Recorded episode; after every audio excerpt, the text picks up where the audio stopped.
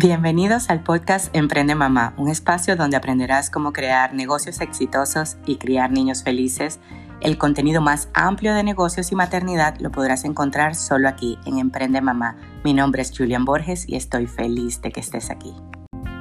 Hola, hola, buenos días. Y hoy quiero hablar de un tema súper lindo que de verdad voy a hablar un poquito más de mí. Este, ayer se conmemoró el Día de la Independencia de los Estados Unidos y es un día para mí muy especial porque es el día exactamente en el que yo llegué a este país en el 2010 y hoy se conmemora el Día de la Independencia de Venezuela que, que es mi país natal. Bueno, entonces estuvimos todo el día en la playa y relajados y yo estuve como en retrospectiva, estuve como pensando y dije, mañana voy a compartir esto en el podcast. Eh, ¿Qué estabas haciendo tú hace 11 años? Si te pudieran preguntar, ¿qué tenías? Yo particularmente, si me pongo en retrospectiva, estaba como, como Ricardo Arjona, con más miedo que ganas.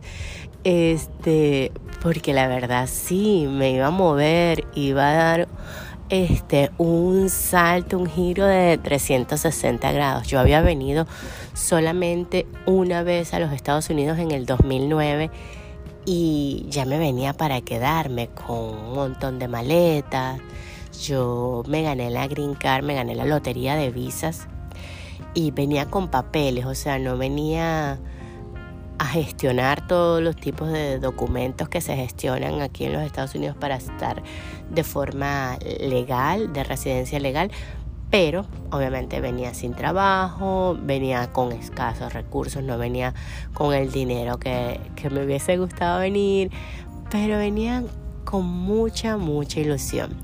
Eh, en ese entonces, la, verdad es que me iba muy bien en Venezuela, o sea, con todo y, todo lo que estaba pasando a nivel político, a nivel social en Venezuela, yo tengo que decir que, económicamente y, con, y con trabajo me iba súper bien.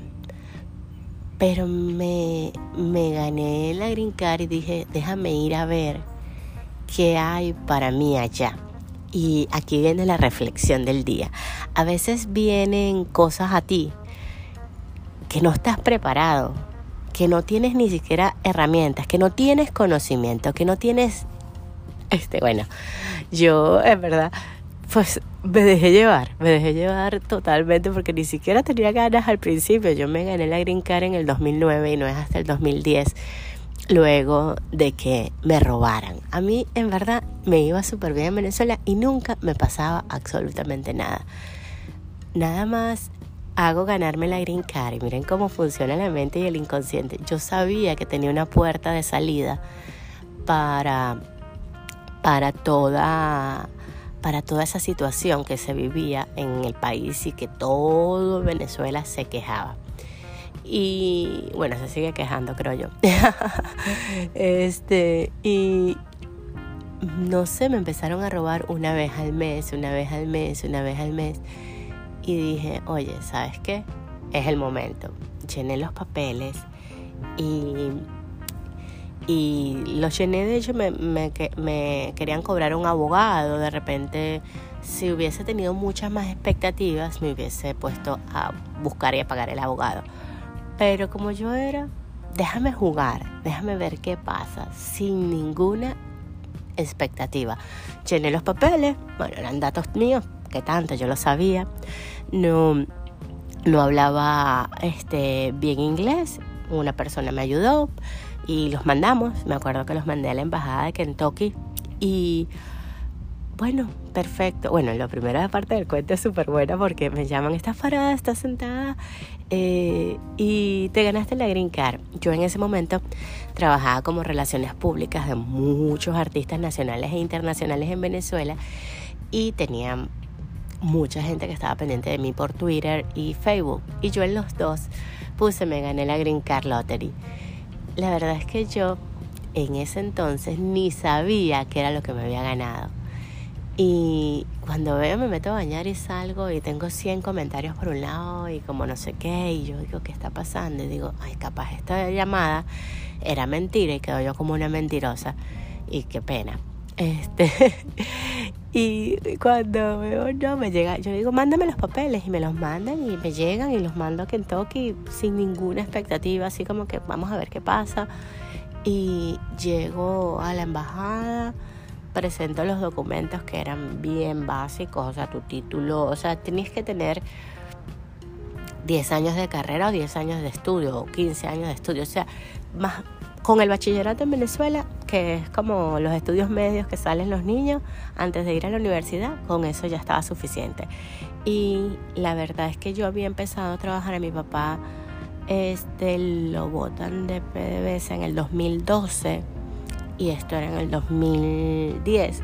Ya yo tenía prácticamente ocho años trabajando en diferentes cosas, pero mucho habían cosas de eventos, de... O sea, tenía también carrera suficiente como para demostrar que era una experta en el tema. Inclusive yo había montado ya mi, mi primera empresa ya en Venezuela. Este, y, con esto eh, el aprendizaje es anda y haz lo que tienes que hacer. Cumple los requisitos, lee las instrucciones y no esperes nada, nada, nada a cambio. Porque cuando tú no esperas nada a cambio, la vida te sorprende. Y ayer estaba así, yo decía, yo llegué súper, súper así, vamos a ver qué pasa. Si no me devuelvo a mi país, no pasa nada. Y miren todas las cosas lindas, porque de verdad he conocido personas espectaculares. Eh, el camino no es en línea recta y ascendente. No les voy a decir que en mi vida no han habido cosas que me han retado, pero yo las he visto como oportunidades de aprender, como oportunidades de ser mejor, como oportunidades de, de, decir, mira, déjame demostrar de qué estoy hecha. y, y la verdad es que sí, ayer ponía un post de siembra. Siembra bien, siembra paz, siembra gratitud, siembra esperanza, siembra todas esas cosas que quieras ver florecer. Y, y régalas, no tienes que, hay, hay veces que me dicen, tú eres extremadamente positiva, siempre te enfocas en lo positivo y, la verdad es que sí, y la verdad es que no estoy dispuesta a cambiarlo. Eh, la verdad es que yo siempre digo, ya hay demasiadas cosas negativas pasando en el mundo como para yo sumar a eso. Yo prefiero ser la energía de contraparte, que si consigue una partecita por ahí positiva, se potencia y que lo negativo, negativo con positivo, se neutraliza. Así que, que siembra, siembra porque a la vuelta de, de 10, 11 años, pase lo que pase, el resultado es inevitable de que si estás sembrando en tu salud, vas a estar saludable, que si estás sembrando en tus finanzas, vas a estar financieramente estable o libre. si estás sembrando en tu mente, vas a tener una mente más coherente. Si estás sembrando en tu familia, que yo es para mí un tesoro, vas a tener una familia con amor, con, con armonía, con coherencia. Así que siembra, haz una lista hoy, hoy, lunes este 5 de julio. Estamos empezando el segundo semestre del del 2021. Haz una lista de todas esas cosas físicas, mentales, espirituales, para el mundo, para el universo. Esto me encanta a hacerlo siempre el 21 de diciembre. Yo soy una, una persona de rituales y, y rituales que, que de repente no sé si son ciertos o son mentiras, pero que los disfruto, los disfruto porque, porque lo veo así, veo como, como una matica que tú le echas agua y florece. Ahorita todas mis matitas están súper bonitas porque tienen muchas flores. Este, y ha llovido muchísimo, yo no sé de dónde salieron tantas flores. Este, ya, ya tú vas viendo ese resultado, vas viendo ese fruto. Y si no lo estás viendo, sigue echando agua. Recuérdate del bambú el bambú pone raíces por 6, 7 años y en 3, 4 meses se hace un campo bellísimo de bambú. Así que, que el día de hoy quédate con eso, quédate con, con que hagas tu lista de todas las cosas que quieres, que quieres ver florecer en tu vida, que quieres ver prosperar y ponla en tu rife, ponla eh, en tu nevera, este, ponla en tu mesita de noche y léela, léela. No la tienes que hacer todos los días, cada vez que tú sientas que, ay Dios mío, ¿qué, qué pasa? Este, mira lo que está pasando afuera, cualquier cosa, porque yo, yo también muchas veces este, tengo que reconocer que digo, wow, pero, pero mira, es que la otra persona a otra persona le pasó tal cosa y uno es empático y uno, yo sufro, yo tengo que reconocer, yo sufro por los demás. Es que si le hacen algo cualquiera de afuera, me lo están haciendo a mí y, y digo, bueno, acepto que cada persona tiene su proceso de vida y que cada persona en donde está tiene una oportunidad para ser mejor. Y, y si tú quieres ayudar a que todo esto sane para todos. Simplemente haz esa lista, haz esa lista de cosas que quieres ver florecer en tu vida.